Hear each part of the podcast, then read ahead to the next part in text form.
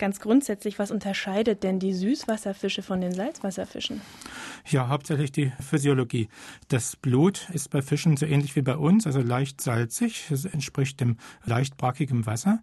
Das heißt, Süßwasserfische leben in einem Milieu, das weniger salzig ist als sie selbst. Das heißt, sie müssen sehen, dass sie Salz mit ihrer Nahrung aufnehmen und dann Wasser ausscheiden aus ihrem Körper, damit sie nicht ja, aufquellen.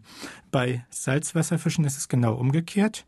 Die müssen zwar Wasser trinken, schon auch um Sauerstoff aufzunehmen, aber scheiden dann die ganze Zeit Salz wieder aus an ihren Kiemen und im Darm, damit sie praktisch nicht zu salzig werden. Das heißt, die Physiologie ist völlig unterschiedlich.